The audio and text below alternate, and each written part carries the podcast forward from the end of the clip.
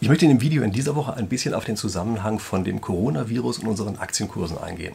Also, erstmal bevor ich anfange, ein äh, kurzer Disclaimer.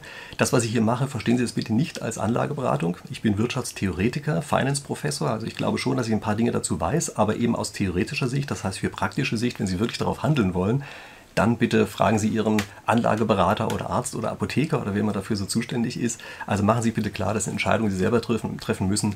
Ich spreche hier nur ein paar theoretische Zusammenhänge. So, und jetzt gucken wir uns mal den ersten theoretischen Zusammenhang an. Nämlich, ich wurde ganz am Anfang der Krise sehr häufig gefragt, sind die Märkte nicht komplett irrational? Also ganz am Anfang hieß es immer, wieso reagieren jetzt die Märkte eigentlich so stark auf irgendeinen so komischen Virus, der da in China ist und währenddessen passiert doch hier überhaupt gar nichts und währenddessen haben ja auch noch die Medien großartig rumposaunen und alle Verschwörungstheoretiker, die sagen, das sei also ein gefährlicher Virus, der da kommt. Die Märkte haben aber stark reagiert. Und dann einige Zeit später waren also die Medien voll von Berichten über den Coronavirus und die Märkte haben gemessen daran vergleichsweise wenig reagiert. Da wurde ich ganz oft gefragt, ja, was ist denn mit den Märkten schon wieder? Sind die denn schon wieder komplett irrational? Wieso reagieren die denn nicht? Also die Idee, die viele von uns im Kopf haben, ist, Märkte sind immer irgendwie irrational, die reagieren immer vollkommen falsch. Ich glaube, wir müssen hier aber sehen, es ist genau andersherum. Ganz offenbar hat hier die öffentliche Berichterstattung, die öffentliche Meinung immer falsch reagiert. Also zu einem Zeitpunkt, zu dem die Märkte bereits erkannt haben, dass es ein gefährliches Virus ist, haben die normalen Medien und normalen Menschen immer noch gedacht, da ist ja überhaupt gar nichts. Und nur um dann später plötzlich in eine Art von Panik zu verfallen und überall das Ding zu sehen. Und die Märkte haben aber gesagt, langsam, langsam, Leute, so schlimm ist es am Ende doch wieder nicht.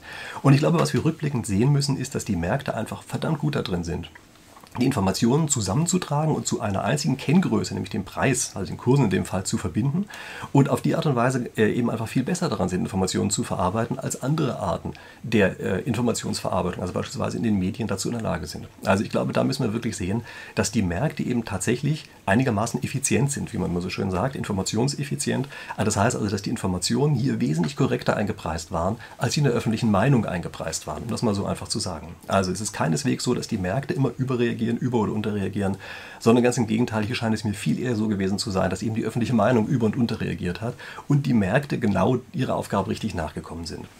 So, und dann kommen wir mal dem, äh, auf das nächste zu sprechen, nämlich die Berichte waren also voll in den Medien, waren voll davon, dass es diese Corona-Krise unglaublich schlecht für die einzelnen Menschen ist. Also von Arbeitslosen und kleinen Unternehmen, die pleite gegangen sind, war die Rede lauter solche Dinge. Und das stimmt natürlich auch. Das ist eine riesige wirtschaftliche Katastrophe, die da passiert ist. Aber wir dürfen eins nicht vergessen. Diese wirtschaftliche Katastrophe, die bei vielen Menschen einzeln ankommt, sind ein wirtschaftlicher Segen für einige große Aktiengesellschaften. Denn die konnten auf einmal Leute rausschmeißen, die sie im anderen Fall nicht hätten rausschmeißen können. Also das heißt, es sind vielleicht Dinge, die die sogar so gewollt haben. Ähm, wir müssen auch sehen, dass viele der Maßnahmen, die jetzt ergriffen worden sind, letztlich Vermögen umgeschiftet haben von kleinen Unternehmen zu großen Unternehmen hin. Das heißt also, die großen Unternehmen waren letztlich zu einem großen Teil auch die Profiteure dieser ganzen Krise, zumindest bisher.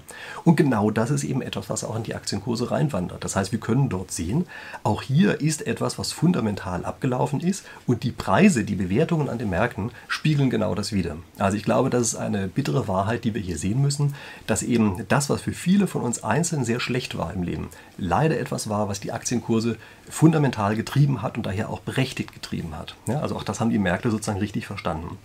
Und dann gibt es natürlich noch den nächsten Effekt, ähm, nämlich wir haben früher häufig von dem Greenspan-Put gesprochen. Das ist so ein Spitzname dafür, dass die Zentralbanken auf eine sehr vorhersehbare Weise reagieren werden. Nämlich, was machen sie? Immer dann, wenn eine Krise irgendwie kommt, sei sie echt oder nur erfunden, vollkommen egal.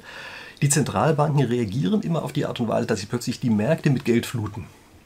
Und dieses mit Geld fluten ist normalerweise etwas, was sich sehr günstig auf Aktienkurse auswirkt. Oder genauer gesagt, was eben dafür sorgt, dass die Aktienkurse ganz einfach hochgehen, weil diese Geldmenge, die da ist, die soll ja nicht verkonsumiert werden, sondern die strömt dann eben rein in entsprechende Asset-Bewertungen. Es hat eine Asset Price Inflation, so spricht man auch davon. Und ähm, auf diese Art und Weise ist also diese vorhersehbare Reaktion der Zentralbanken eine, die gleichzeitig sehr günstig ist für die Kurse. Und das ist bereits eingepreist gewesen zu einem Zeitpunkt, zu dem die Reaktion noch gar nicht erfolgt war. Es war sowieso klar, dass die kommen würde. Also insofern ist auch das eine völlig vernünftige Bewertung gewesen, die da extrem früh eingesetzt ist. Und dann ist natürlich immer die Folgefrage, die jetzt kommt, ja, ist denn die Folge äh, dieser Zentralbankpolitik nicht eine ganz starke Inflation. Also, dass es eine Asset Price Inflation gibt, davon habe ich eben bereits gesprochen. Ja, also eine Inflation, die sich auf die Vermögenswerte auswirkt, aber nicht auf die Konsumgüter. Also diese Art von Inflation haben wir bereits gesehen, aber die Frage ist natürlich meistens anders gemeint, wenn man von Inflation spricht, meinen die meisten ganz einfach, äh, dass das Preisniveau für Verbraucherpreise ganz einfach hochgeht. Und dieses Thema ist tatsächlich etwas komplizierter. Also, um die ganze Geschichte kurz zu machen, ja, es wird einen Einfluss haben. Und der Zusammenhang dahinter ist aber, wie gesagt, etwas komplizierter, so dass ich ihn nicht heute behandeln möchte, sondern erst, also voraussichtlich nächste Woche in einem Video. Und zwar habe ich da äh, jemanden, der genau zu dem Thema promoviert hat, äh, dem wir dort also ein paar Sachen fragen können, der uns diesen Mechanismus, der dahinter steht, wie, wie die Inflation eigentlich wirkt, äh, nochmal genauer beschreiben kann. Also ich glaube, das lohnt sich, wenn Sie mir bisher, also bis hierher jetzt weiterhin zugehört haben, dann wird Ihnen das Video in der nächsten Woche mit ziemlich großer Sicherheit auch Spaß machen. Okay, damit habe ich es hoffentlich genug angeteasert, dass Sie ein echtes Interesse daran haben, jetzt meinen Kanal zu abonnieren, am besten gleich mit Glocke, damit Sie dieses Video nächste Woche dann auch hören. Ansonsten geliked haben Sie dieses Video ja hoffentlich schon und ich freue mich darauf, dass wir uns dann hier in der nächsten Woche wiedersehen. Bis dahin.